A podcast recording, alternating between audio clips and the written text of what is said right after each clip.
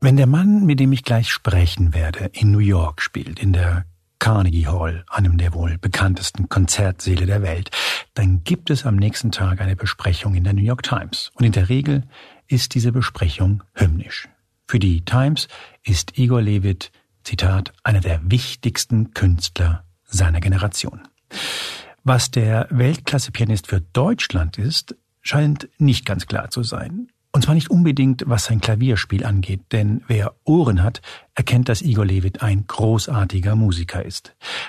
Aber der erste Satz des deutschen Wikipedia-Artikels zu Igor Levit lautet verkürzt, Igor Levit ist Pianist und politischer Aktivist.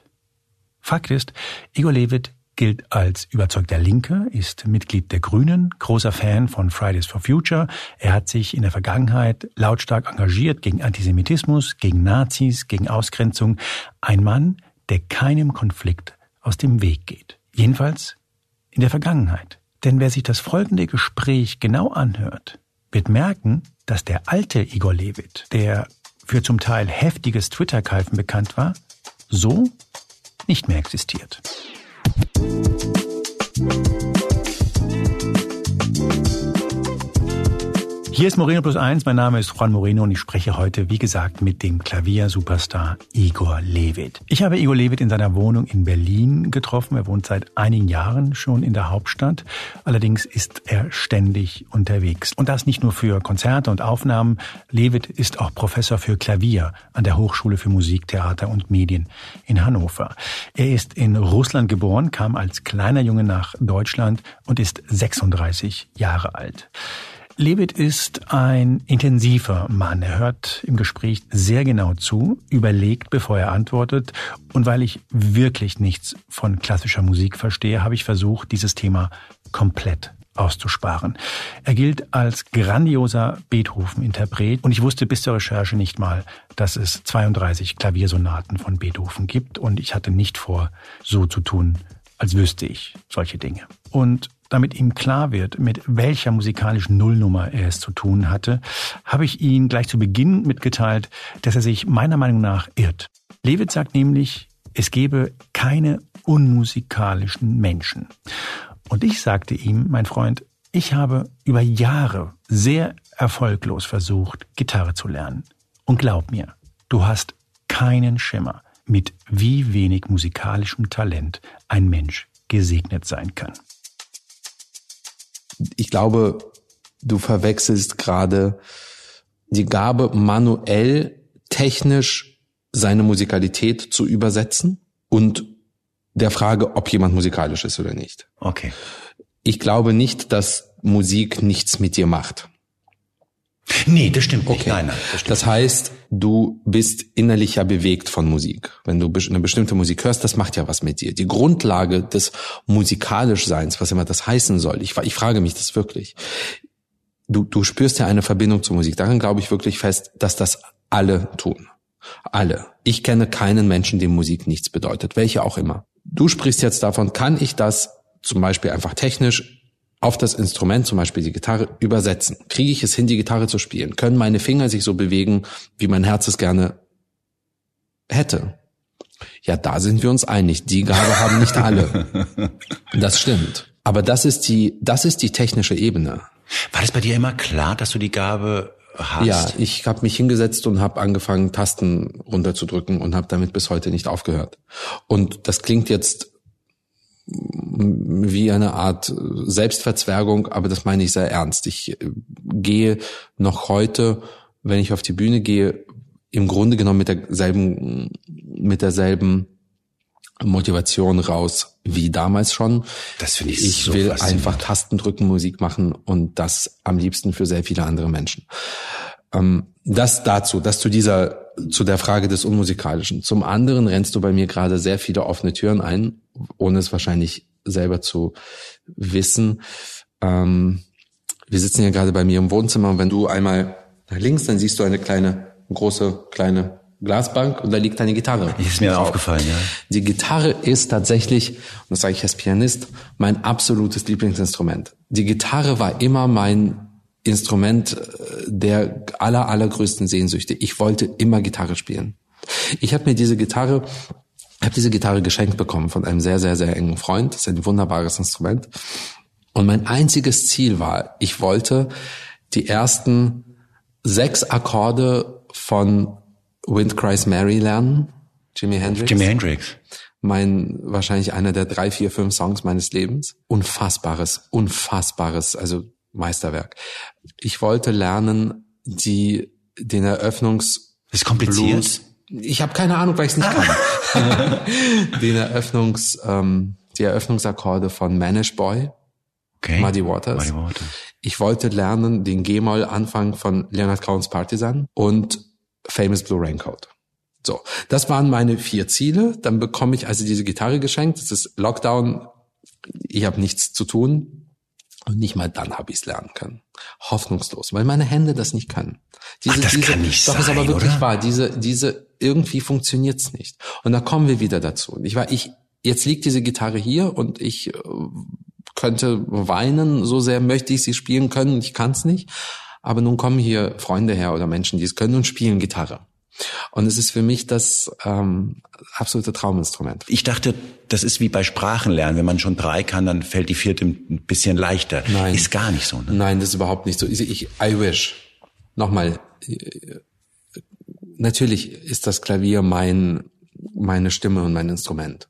So, das ist mein äh, Körperfortsatz.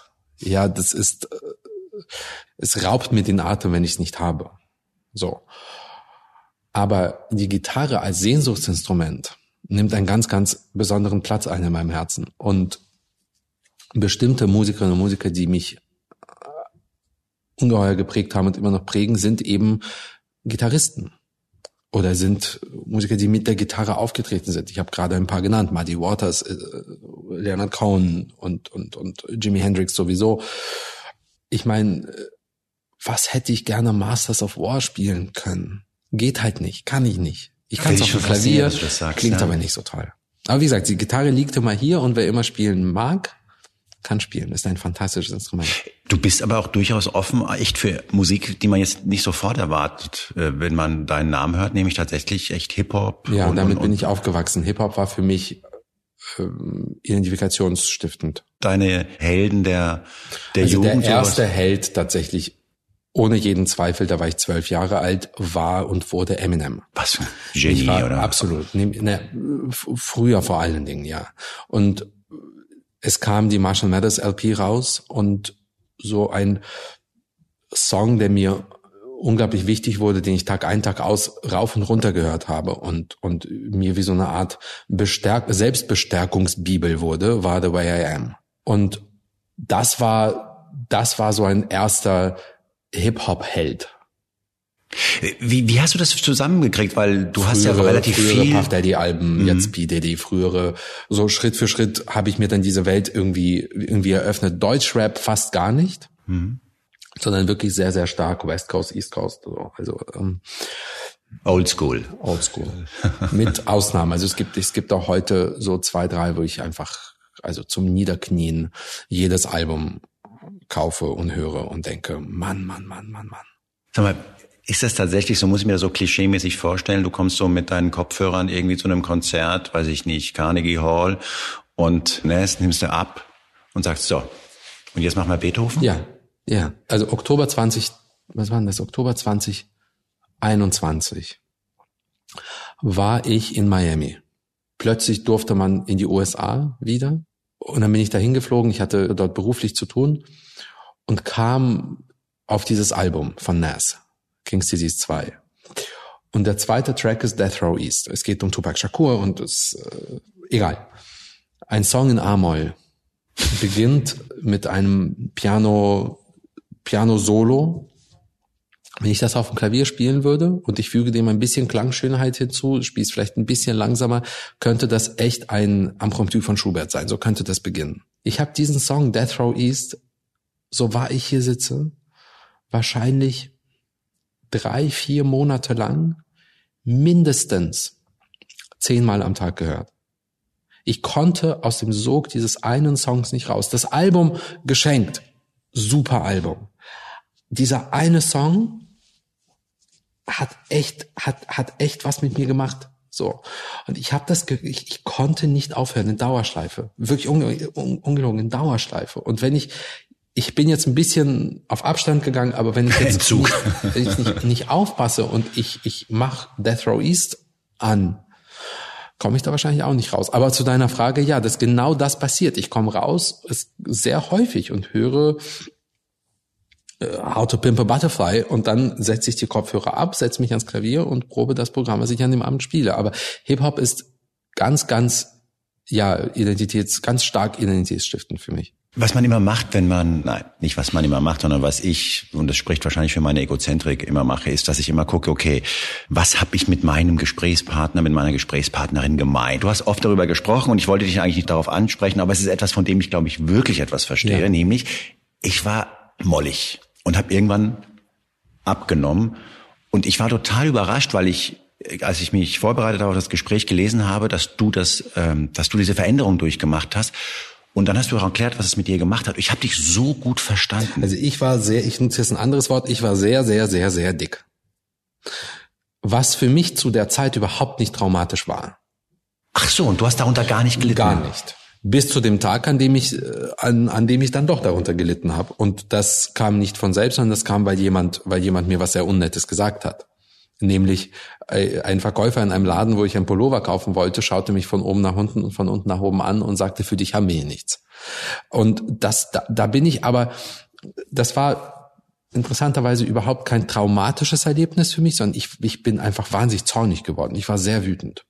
Ich frage mich, woher du die Kraft genommen hast, weil du hast damals, glaube ich, du warst wie alt? 17, 18 oder wie alt? Nein, nein, ich war ähm, fast 23. Okay, du warst bis 23 eher äh, ein bisschen auf der auf der schweren Seite. Das heißt, das du warst sehr nett ausgedrückt. Und ich frage mich, woher nimmt man diese abgefahrene Disziplin? Weil ja. es war ja nicht drei Kilo. Nein, es waren über 30 und wenn es mir an was nicht fehlt im Leben, dann ist es äh, Willenskraft und Disziplin. Also wenn ich mir, wenn ich mir was, was vornehme, dann ähm, bis zum bitteren Ende. So. Muss man so sein, um so ein nein, wahnsinnig nein, brillanter Pianist zu nein, werden? Keine Ahnung. Da, auf die Frage kann ich nicht antworten. Aber ich, ich bin halt, ich bin nun mal so. Wenn ich in so eine Routine reinkomme merk, und das, ich merke, es tut mir gut, geht's mir eher schlecht, wenn ich aus der Routine rauskomme. Ich mache ja immer noch sehr viel Sport. Also, Sieht man. So, es ist, und wenn eigentlich jeden Tag, und wenn ich nicht jeden Tag mir diese eine Stunde nehme, geht's mir schlechter, als wenn ich's tue. Also habe ich kein Problem mit der Disziplin. Darf ich, ich fragen, wie so ein Tag läuft? Ich stehe um halb sieben auf. Freiwillig. Freiwillig, jeden okay. Tag. Es gibt auch kein Wochenende für mich. Ich stehe einfach früh auf. Machst du dann Musik? Nee, weil ich habe ja Nachbarn. Also ich bin kein Arschloch. Wird das weggepiept? Nein. Nein, ich habe Nachbarn und ich fange nicht an, um halb sieben zu spielen. Ah, du bist Aber ich mache Sport ja. in der Früh. Und wann warst du im Bett, wenn du um halb sieben aufgestanden bist? Naja, also ich habe, seit ich klein war, keinen guten Schlaf. Ah, okay, okay. So, also am Ende, ich habe es mal getrackt, schlafe ich durchschnittlich zwischen fünf und sechs Stunden. Manchmal vier, manchmal sechs, manchmal drei, aber nie länger als sechs. Ich habe die Nacht nicht gern und ich schlafe nicht besonders gut und auch nicht besonders lang. Ich habe auch mal probiert, so eine kleine Schlaftablette zu vierteln und mal 0,00001 Gramm äh, Z-Wirkstoff zu nehmen. Bringt überhaupt nichts. Ich guck für nichts. Hey, ich mag Phoenix. Phoenix. Ich doch. Wer mag Phoenix nicht? Ja, ich, ich bin, ich bin Fan. Aber äh, also ich wache einfach früh auf und dann mache ich Sport zwischen einer und zwei Stunden. Du hast vorhin was gesagt, was mich fasziniert hat, weil du gesagt hast, dass du das brauchst und dass du immer noch dieses Gefühl hast, wie so als kleiner Junge, da hast du auf diese Tasten gedrückt mhm. und dass das nicht weggeht. Ich bewundere Menschen, die sagen können, das ist mein Leben, das kann ich. Du, das machen. geht noch einen Schritt weiter für mich und da wird es auch äh, existenziell, das Musiker sein und am, am Instrument sitzen und Musik machen ist der eine Moment im Leben, wo ich keine Angst verspüre und auch nicht das Gefühl habe, ich reich nicht aus. Das ist nochmal, das ist mein, das ist mein Sicherheitsraum. Mir kann nichts passieren am Instrument. Ein paar tausend Leuten gucken zu, das kein Problem. Mir, das, alles okay. Einer oder 2000. Aber außerhalb des Instrumentes, ähm, ich drücke es jetzt mal nett aus, bin ich nicht gut darin, gut zu mir zu sein. Und ich könnte, ich bin beides, aber wenn du mir das Instrument nimmst, dann höre ich auf zu existieren. Du brauchst nicht die Zuneigung und den Applaus, sondern du brauchst das Instrument. Ja. Das finde ich interessant. Ich brauche das Instrument, ich brauche die, meine liebsten, liebsten Menschen um mich. Das war's. Mhm. Deswegen käme ich auch nie auf die Idee äh, zu sagen, ich will mal Abstand und jetzt nicht spielen. Ja, wenn ja. ich mir mein, ich mache keinen Urlaub, aber wenn ich mir in meiner Fantasie mal äh, vorstellen würde, ich würde einen Urlaub planen. Wieso machst du keinen Urlaub? Weil ich kann, ich kann das nicht so gut. Dann würde ich nicht irgendwo hinfahren, wo ich kein Instrument habe. Ausgeschlossen.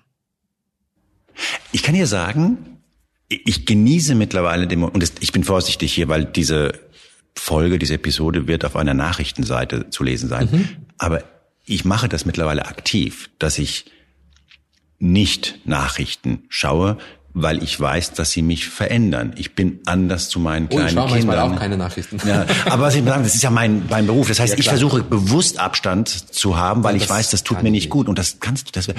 aber wieso machst ich du bitte schön? Musik Tag ein Tag aus und ich mache Musik Tag ein Tag aus. Du machst keinen Urlaub? Nein. Herr Lewe, darüber müssen wir reden. Nee, der letzte volle Urlaub, richtig durchgezogen von Anfang bis Ende. Da war ich, glaube ich, 13 Jahre alt und da war ich mit meinen Eltern. und zwangsrekrutiert. Das weiß ich nicht mehr. Ich weiß es nicht mehr. Dann habe ich es ein paar Mal alleine versucht und es ist immer aus gewissen Gründen äh, gescheitert. Und jetzt definiere ich einfach Urlaub anders. jetzt nehme ich mir mal einen Tag irgendwo. Aber es ist kein Tag ohne Instrument.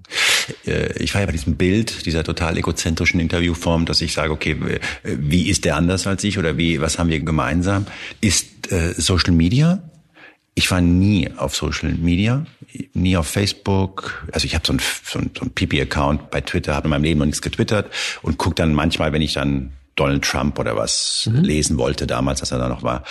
Du hast mittlerweile Abstand mhm. davon genommen. Hatte ich Herr Habeck davon überzeugt? Ich weiß, dass er irgendwann irgendwann aufgehört hat und ich weiß, dass ihr irgendwie miteinander könnt. Das ist gewachsen. Ich habe tatsächlich mal mich mit Robert darüber unterhalten. Ähm, und diese Unterhaltung war ein Baustein mhm. unter vielen. Mhm. Ich habe ja meinen Instagram-Account noch. Den äh, nutze ich relativ häufig, aber es ist irgendwie so ein nettes, nettes Geben. Ja, das ist schön, das macht mir Freude. Ich teile mal musikalische Momente darüber oder, oder, oder anderes. Das ist weich. Ich empfinde das als weich, zumindest so wie ich es wie ich es ähm, nutze. Twitter war echt eine andere Kiste. Also Twitter war ja elf Jahre ganz zentral in meinem Leben. Ich habe ähm, Twitter oder sogar sogar länger als als als das. Ich habe Twitter kennengelernt über Christopher Lauer. Mhm. Christopher war damals noch Piratenpartei und mhm. extrem profiliert und, und im Berliner Abgeordnetenhaus. Und wir haben uns durch Zufall kennengelernt bei einer Veranstaltung, wo ich gespielt habe, nämlich der Gedenkfeier für Frank Schirmacher in Frankfurt. 2014 okay. war das. Aber ich hatte meinen Twitter-Account schon vorher, nur ich, ich habe es nie so ganz aktiv genutzt, ein bisschen hier und da. Und über ihn bin ich eigentlich sehr, sehr aktiv eingestiegen. Ich wollte Twitter verstehen. Ich habe sehr viel Zeit investiert. Ich, ich, äh, und ich empfand das die längste Zeit über als einen immensen Gewinn in meinem Leben. Ich habe unglaublich tolle Leute kennengelernt. Ich habe Artikel gelesen, die ich nie gelesen hätte ohne Twitter. Ich habe Arbeit von Journalisten kennengelernt, die ich nie, niemals kennengelernt hätte ohne das Medium Twitter. Ich meine, du weißt, was da, ja, ja, was da möglich ja, ist. Twitter war für mich das beglückendste Lernmedium überhaupt. Später wurde es natürlich auch zu einer zu einer Plattform meiner eigenen Stimmsuche habe sehr, sehr viel ausprobiert, ähm, äh, Höhen und Tiefen, Härten und noch größere Härten. Ich habe äh, ausgeteilt und eingesteckt. Ich habe damit gespielt. Das hat mir wahnsinnig Spaß gemacht. So, bis dann irgendwann der Moment kam, wo ich einfach merkte, ich gewinne dem nichts mehr ab. Also ich weiß nicht, also es wird toxisch. Es genau, wird, das war meine Frage. Hat es dir Spaß gemacht oder hat es dir irgendwann nicht mehr gut getan? Das war so. Es war beides. Mhm. Aber Dinge, die mir vorher Freude bereitet haben, empfand ich plötzlich als toxisch. Und das sage ich Du meinst die Diskussion oder die Streit Art, oder wie Leute miteinander reden. Ja. Und das sage ich auch mit einer gewissen, auch sicher einer, mit einer Portion äh, Selbstkritik, weil ich mich auch frage, okay, wie viel, wie viel habe ich selbst getan von dem, was ich heute als toxisch empfinde? Sicherlich einiges. Ich empfand einfach Twitter immer mehr als toxisch. Ich habe mich einfach gefragt, was Menschen einander antun können. Und ich wollte damit nichts mehr zu tun haben. Und hinzu kam, es ist das eine, ob ich mir Sicherheitsgedanken machen muss für mich selbst. Ja, du hast gegen rechts ausgeteilt, um das mal vielleicht kurz zusammenzufassen, du hast gegen rechts ausgeteilt. Die haben nicht nur zurückgekeilt, sondern die haben dich bedroht. Ja, also das ist ja eine ganz andere Qualität. Genau, sollen also, sie. Aber ja, das ist, es ist, es war nicht viel, aber es war einiges und es war genug. Genau. Ja, es ist immer genug. Genau, also es ist immer, immer zu viel, ja. Aber wenn dann, wenn ich mir dann vorstelle, dass Menschen, die ich sehr, sehr liebe, plötzlich äh, Sicherheitsissues bekommen, weil ich Sicherheitsissues habe, dann muss ich mich, dann stelle ich mir wirklich die Frage, das ist 150.000 oder 170.000 Follower einfach nicht wert. Das ist es mir nicht wert. Ich bereue relativ wenig, aber das Klima, was bei Twitter sich immer weiter breit macht, so eine Mischung zwischen toxischem, toxischem Draufballern gegeneinander, ähm, ständiger, äh, ständiger Wille, irgendwelche Leute zu brechen oder zu zerstören oder zu vernichten, you name it, und auch gepaart wirklich mit spießigster Langeweile, hat dann dazu geführt, dass ich einfach gesagt habe, so elf, zwölf, dreizehn Jahre, wie, wie lange das war, sind auch genug. Und ich habe es nicht einen Tag bereut. Weißt du, was, was mein Problem mit Twitter ist? Ich finde es sogar nicht gut, wenn es gut ist. Und damit meine ich, über dieses Toxische müssen wir nicht reden. Das sind Algorithmen, die funktionieren äh, Ja. wie eine Boulevardzeitung in den 50ern. Je schriller die Überschrift, desto mehr Leute greifen zu. Und im Grunde ist dieses Prinzip übernommen worden. Ja. Und damit ist das Geschäftsmodell, glaube ich, relativ klar erklärt. Aber ich finde es auch schwierig, selbst wenn es funktioniert und ich von interessanten Menschen die Artikel zugeschickt bekomme, weil es ist eben halt nie so, dass dieser Artikel genau in dem Moment komme, in dem ich mich frage, jetzt könnte ich mal was Interessantes lesen, Ja, aber ja. es unterbricht immer irgendwas. Ich merke, und das stört mich massiv, ich merke, mir fällt es schwerer, mich wirklich länger auf etwas einzulassen. Mir fällt es schwerer, mich auf ein Buch einzulassen, das halt nicht die perfekt gebauten Einstieg hat, den er mich sofort mitnimmt, sondern der das einfach ein bisschen fordert. Und das will ich nicht verlieren, diese, diese Fähigkeit. Total einverstanden. Aber das war nicht, das war nicht mein Grund. Also ich habe einfach irgendwann mal auch mich selbst hinterfragt und gedacht, sag mal, also hast du gerade irgendwie so eine hohle Twitter-Rakete geworfen gegen jemanden, nur weil der bei einem Medium schreibt, das dir nicht gefällt, ohne dass du den Text gelesen hast, der geschrieben wurde? Und plötzlich habe ich, hab ich gemerkt, ja, hast du. So willst du nicht sein. So Re Angriffsreflex, Ja, unabhängig von Angriffsreflex, und der, dem der Inhalt. auf nichts basiert, außer auf, auf, ja, Reflex, so. Das, und das ist nur ein, ein klitzekleines Beispiel unter vielen. Aber es ist nicht ein Zeichen von Größe, dass du das sagst, dass du eben nicht sagst, ich bin weggegangen, weil die alle blöd zu mir Nein. sind und alle sind die Nein, ich bin Rechten und ich war eher bei der linken Nein, Seite, ich in Anführungszeichen, ich sondern bin die, auch ich habe Fehler gemacht. Das ja, finde ich total bin faszinierend. weggegangen, weil ich mich auch verändert habe. Ich sehe es schon jetzt, ja, ich sage das jetzt hier in dieses Mikro in meinem Wohnzimmer und ich sehe es schon, dass irgendwer wahrscheinlich auf Twitter schreiben wird, ja, ja, ausgerechnet der sagt das. Ja, weißt du, steckt's euch. Ja, ich ich habe ich ich habe das Recht wie alle anderen auch mich zu verändern. Nicht in meinen sagen wir mal politischen Glaubensansätzen, nicht an dem wofür ich stehe, nicht an meinen Idealen, aber am Ton, an Offenheit, an Neugierde. Wenn ich mit jemandem ins Gespräch gehe, ich habe ähm, mal ähm, darüber auf einer Bühne gesprochen mit Michael Friedmann und er hat gesagt, wenn ich, wenn ich in ein Gespräch gehe, mit, mit, dann habe ich eine Erwartung an mein Gegenüber, nämlich überzeuge mich. Und wenn du es schaffst, mich zu überzeugen, wie hat damals Michael so schön gesagt, à la Bonheur, wunderbar. Wenn du es nicht schaffst, mich zu überzeugen, sind wir immer noch okay. Ich bin okay mit dir. Es sei denn natürlich, du überschreitest gewisse rote Linien, auf die sich Gesellschaften geeinigt haben. Bedroh nicht mein Leben.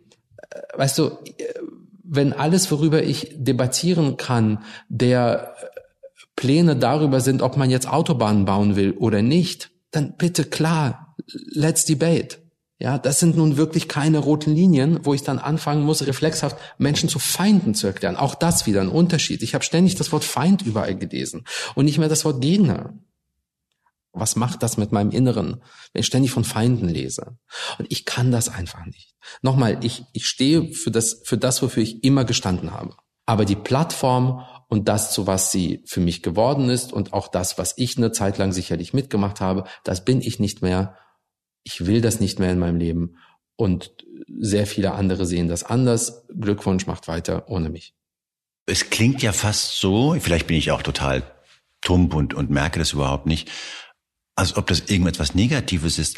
Aber im Grunde höre ich bei dir heraus, ich möchte von Toleranz, von Verständnis und gehe erstmal davon aus, dass ich mich mit dem Argument des anderen auseinandersetze genau. und nicht nur, weil der bei dem Medium schreibt oder bei der genau. Partei ist, sage ich grundsätzlich, egal. Mit einer Parteiausnahme. Ja, gut, wir haben ja von den Grenzen geredet. genau. Ne? Es gibt ja Grenzen, genau. wenn jemand dein Existenzrecht in Teilen oder in Gänze oder in Gänze in Frage stellt, ja. dann finde ich, äh, gibt's da, äh, glaube ich, auch keine Debatten so. Also genau. da gibt da gibt's genau. Grenzen. Ich rede Aber, nicht mit Nazis, ganz ja, einfach. Ja. Was ich weiß aber beinhaltet, ja. ich rede mit allen anderen. Und wenn ich jetzt anfange, ein, die Liste willkürlich zu verlängern, ich rede nicht mit Nazis, aber auch mit dem, mit dem, mit dem, mit dem und mit dem, ist erstens die Aussage, ich rede nicht mit Nazis, plötzlich gar nichts mehr wert. Nochmal, ich, ich habe mich verändert. Nichts daran empfinde ich als schlecht. Ich finde das, ich finde, ich finde das sehr positiv. Sind wir uns einig? Ich habe mich verändert und daraus Konsequenzen gezogen und ähm, und mir geht es damit unendlich viel besser. Das Problem ist, glaube ich, wenn man sich in diese Richtung verändert werden, wenn du bei Twitter bleibst, deine Tweets deutlich länger weil du nicht mehr in Schwarz und Weiß, sondern plötzlich kommen da ganz genau. viele Grautöne rein. Genau. Ich finde es ja sympathisch, dass man Zweifel zulässt. Das ist halt total ja, äh, geschäftsschädigend für Twitter. So, ich habe irgendwann angefangen, mehr Zweifel zuzulassen als früher. Genau. Ähm, ich habe vor einiger Zeit mal eine Reise gemacht nach nach Russland und ich mache wirklich selten, aber ab und zu Lesungen. Und seit einem Jahr wenn ich eine Lesung mache, fange ich immer mit dem Russland-Text an. Dieser Text ist eine Liebeserklärung an Russland. Ich habe da wirklich tolle Menschen kennengelernt und ich weigere mich jetzt aufgrund der aktuellen Situation, das zu relativieren. Und ich musste so ein bisschen an dich denken. Du wurdest gefragt, die klassische Frage, soll man jetzt äh, russische Künstler ausladen? Kann man noch russische Komponisten spielen? Und ich fand deine Haltung da sehr schön, dass du ist wieder grau, kann man so sagen. Naja, heute ein russischer Künstler hat vielleicht nicht die gleiche Möglichkeit zu sagen, äh, dieses Regime ist äh, so und so, weil der hat vielleicht Angehörige in Moskau, Petersburg oder wo auch immer und an die muss er denken, wenn er so eine Aussage tritt. Weil ich hätte ganz am Anfang mal so den alten Igor vielleicht im Kopf gehabt hätte, hätte ich mir vielleicht vorstellen können, dass du da klarer bist und sagst, wir machen so eine klarere also Linie. bei bestimmten, bei bestimmten Kolleginnen und Kollegen war ich klar und bin ich es immer noch. Die sind aber sehr nah am Regime, glaube ich. Ne? ne? So, das sind teils unglaublich tolle Künstlerinnen und Künstler. Ähm, aber sie sind im Grunde genommen Staatspropagandisten. So. Die verdienen eine andere Betrachtung als alle anderen und alle anderen verdienen meiner Meinung nach Empathie für ihre Situation. Denn wie hat ein junger Musiker mir gesagt, der sehr, sehr viele Jahre nicht, wird nicht mehr nach Russland zurückkehren können, Anfang 20. Ich habe ihn ähm, im ersten Kriegsjahr bei mir zu Hause aufgenommen, weil er keinen Ort zum Leben hatte. Darf ich fragen, war er Russe oder Ukraine? Russe. Aha. Ähm, ich habe mal ein, ein Zimmer ausgeräumt und habe ihn bei mir leben lassen, eine längere Zeit. Ähm, Der war Musiker. Ja. Mhm. Wie hat er gesagt? Ich mache irgendein Bravado-Statement, aber wer wartet hier auf mich? Wer wartet hier auf mich? Dann habe ich das Statement gemacht. Irgendwer feiert, niemand wartet hier, aber meine Angehörigen kommen in Gefahr. So, hast du ein irgendein Schimmer, was das heißt? Und er hat absolut recht. Ich habe mit diesem Land im Grunde genommen nichts zu tun. Ich bin dort geboren. Ich bin aus Russland. Meine Eltern sind, haben Russland verlassen. Da war ich acht Jahre alt. Meine Schwester war 14. Du erinnerst dich an nichts? Gar nichts. Ich finde es faszinierend, weil ich fand das so schwer zu glauben. Ich spreche die Sprache fließend. Insofern relativ Von zu Hause. ein bisschen den Satz, ich habe mit dem Land nichts zu tun. Natürlich, ich spreche die Sprache fließend, aber mit dem Land als solches habe ich nichts zu tun. Also Ich mit der, Poli mit der Politik mit dem meinst Land, du? ich war in diesem Land zweimal nach unserem Weggang, dann war ich da 17, 18 Jahre gar nicht und dann habe ich dort zweimal gespielt 2019. Lass dir als Andalusier sagen, es ist ein tolles Land. Das glaube ich, das glaube ich dir sofort. Aber nun, es ist nun mal so, äh, das Land hat für mich keine, ich, ich habe jetzt nicht das, äh, das große Bedürfnis, dahin zu fliegen. Mhm. Und was der russische Diktator ähm, in seinem in, äh, seit seit dem Grunde ja nicht erst 2022, sondern schon seit 2014 und und und auch früher Ach, schon davor, ja, eigentlich, ja. ja. schon davor tut, dieser Neo, dieser, dieser im Grunde genommen faschistoide Staat, der da gerade entsteht, der Überfall auf ein benachbartes Land, nichts davon lässt sich mit irgendetwas rechtfertigen.